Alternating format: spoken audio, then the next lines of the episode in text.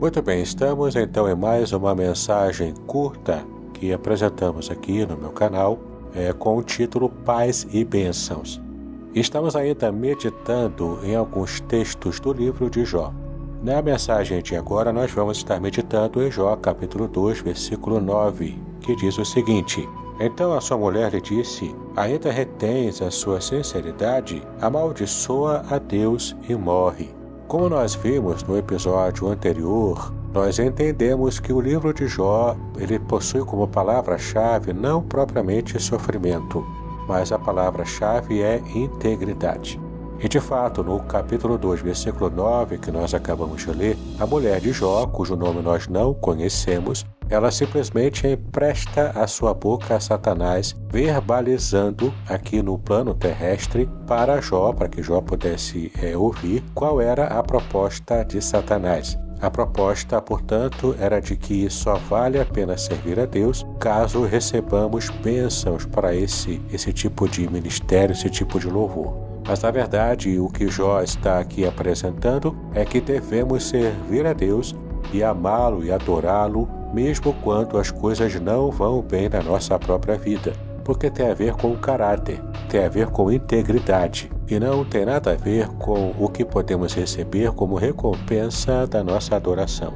Mas é muito interessante percebermos também que esse capítulo 2, versículo 9 de Jó, ele é bem pequeno. E na verdade não conseguimos perceber o que se passava no coração e na mente daquela mulher. Mas o fato é que há um texto na Septuaginta, que é a versão grega do Antigo Testamento, que parece que ela é mais antiga do que os textos que nós conhecemos. E ela traz um texto bem maior, que eu vou ler para que você possa entender o que estou me referindo aqui. Na Septuaginta, então, diz em Jó, capítulo 2, versículo 9: E passado muito tempo, sua mulher lhe disse: Até quando resistirás, dizendo: Eis que espero ainda um pouco, esperando a esperança da minha libertação? Pois eis que o teu memorial foi abolido da terra. Sim, teus filhos e filhas, as dores de meu ventre, que eu carreguei em vão com dores. E tu mesmo te sentas para passar as noites ao ar livre entre a corrupção dos vermes. Eu sou uma andarilha e uma serva de lugar em lugar e de casa em casa, esperando o pôr do sol para que eu possa descansar dos meus labores e angústias também, que agora me cercam mas diga uma palavra contra o Senhor e morra.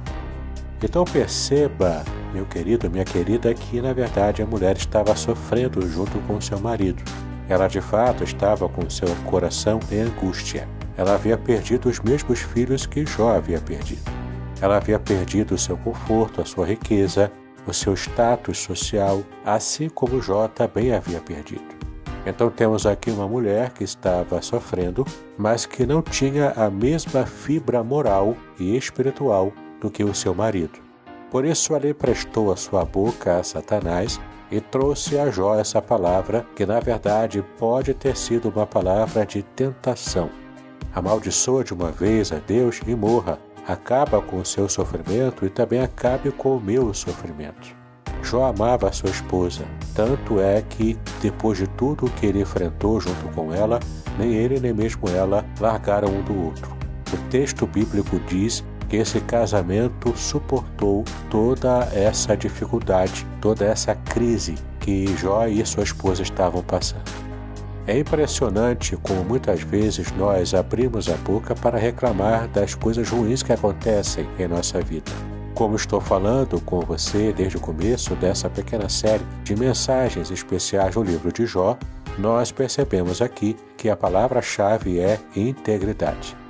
Portanto, não podemos perder a sinceridade quando as coisas vão mal mas devemos de verdade atribuir a Deus a bênção que recebemos e quando recebemos algo de ruim, devemos continuar confiando em Deus, não emprestando a nossa boca a Satanás, não dando razão ao diabo quando estamos na verdade enfrentando dificuldades pessoais, mas sabendo que o Senhor está no controle de tudo. Ele tem um plano ao nos permitir enfrentar dificuldades, e esse plano é para o nosso bem. Romanos 8, versículo 28 fala sobre isso. Tudo coopera para o bem daqueles que amam a Deus. Então, se amamos a Deus, devemos esperar que o Senhor tenha o melhor para nós.